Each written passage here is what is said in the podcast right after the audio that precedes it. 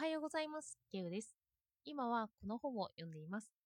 トロント最高の医師が教える世界有効の糖尿病対策なんですよ。最近ダイエットブログを始めているので、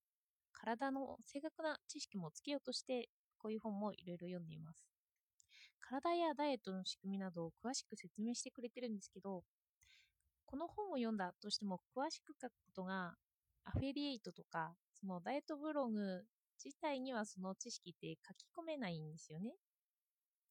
例えば専門的な用語を出すと専門的な人が上位表示されるようになるので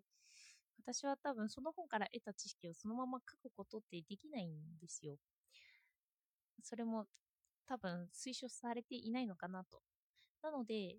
そこまで SEO 対策をしていないこのラジオで取り扱ってみたいなと思いました。このラジオって文に起こしてるんですけど、それでもそのあまり SEO を意識されてないんですよね。それで本から得た知識で、私の身近に関わってくる知っておきたいこと、糖尿病について紹介していこうと思います。よかったらお付き合いください。糖尿病は年々増え続けているそうなんですよ。あの文字通り糖尿が甘いっていう病気なんですよね。アメリカでは人口の50%以上の人が糖尿病、糖尿病予備軍になっていて、糖尿病の人がそうでない人を上回ったと言います。では、なぜこんなに増えてきたのかなんですけど、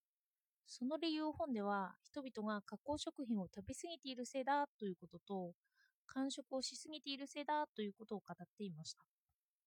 飴とかお菓子とか、私たちは小腹が空いた時に何かを口にしますが、それがインスリンを刺激して痩せにくくするんだそうです。例えば私が飴を口にしますよね。そうした時にインスリンが分泌されて、その食べた飴の糖分を取り込もうとします。インスリンは体内に糖分を溜め込むための物質と思ってもらえればいいんですよ。飴を食べているとすれば、その糖を肝臓に取り込もうとして、インスリンが分泌されます。あの、カバンをイメージしてもらって、インスリンが糖をカバンに押し込めるイメージです。インスリンは分泌されるたびに、そのカバンに糖を運びます。インスリンを自分だとすれば、私が糖ができたからといってそのカバンに糖を詰めていくっていうイメージですね。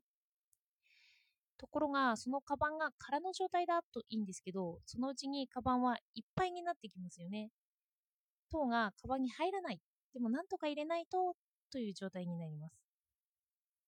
そう思った体はさらにインスリンを分泌させます。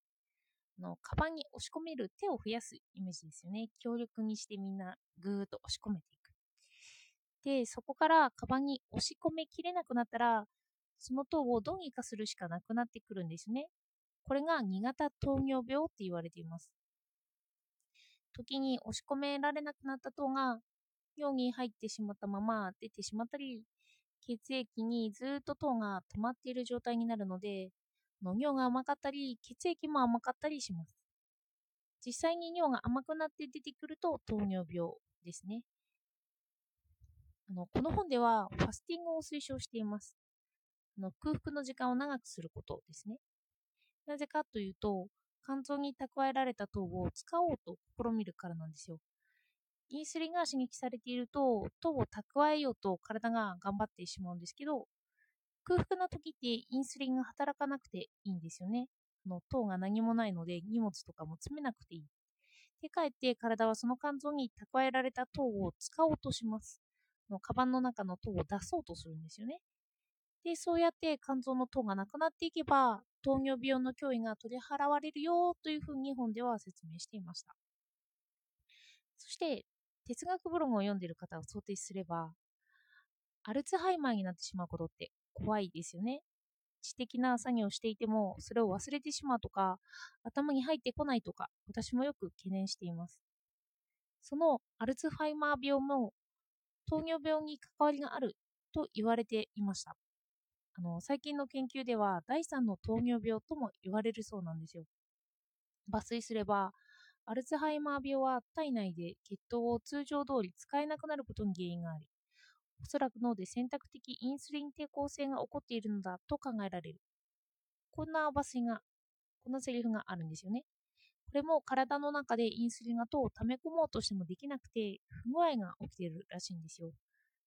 そしてダイエットに関して期限をたどっていけばこの本を読んで納得できることに当たります。結構納得できるんですよね。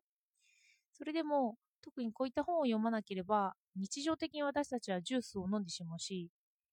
手軽に食品を食べてしまいます。合間合間にちょっとずつならいいやって言って食べちゃうんですよね。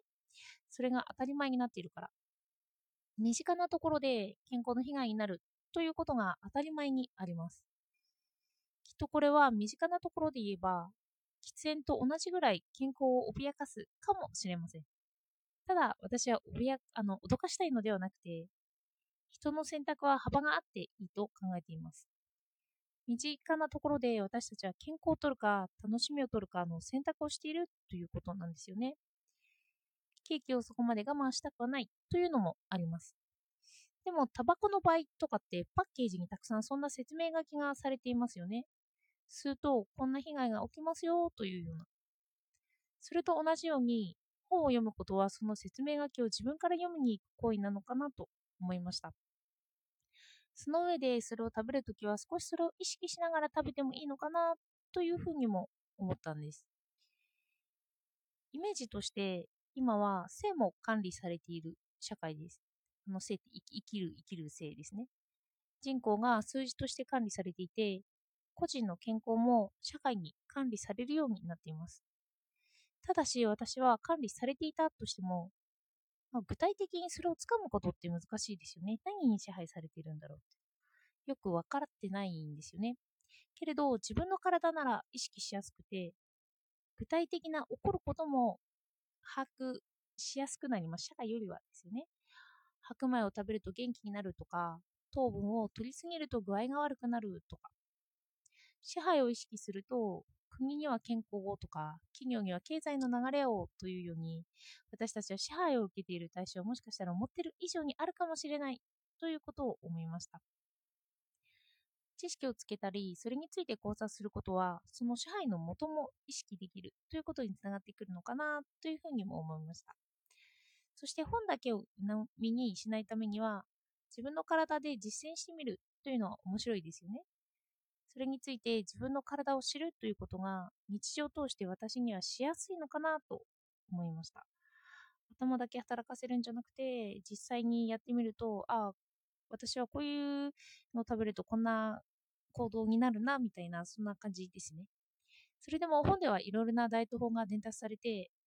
どれを試していいのかわからない状態になっていると書かれてました。ダイエット法ってすごいあるんですよね。つまり私たちは自分の体一つとっても結構分かっていないということなんですよね。意識的になってもどれぐらいわかるのかというふうなことを思いました。またこの本も統計でありあの私個人は例外である可能性もあるんですよ。一人一人に合った体調管理の仕方があってこの本はそれを示唆する一つになるなと感じました。管理されるよりは私が取る一つ一つのことを意識しつつそれを意識することで私が私を生きるという主体性にもつなげていけるかなと思いました。ではお聴きいただいてありがとうございました。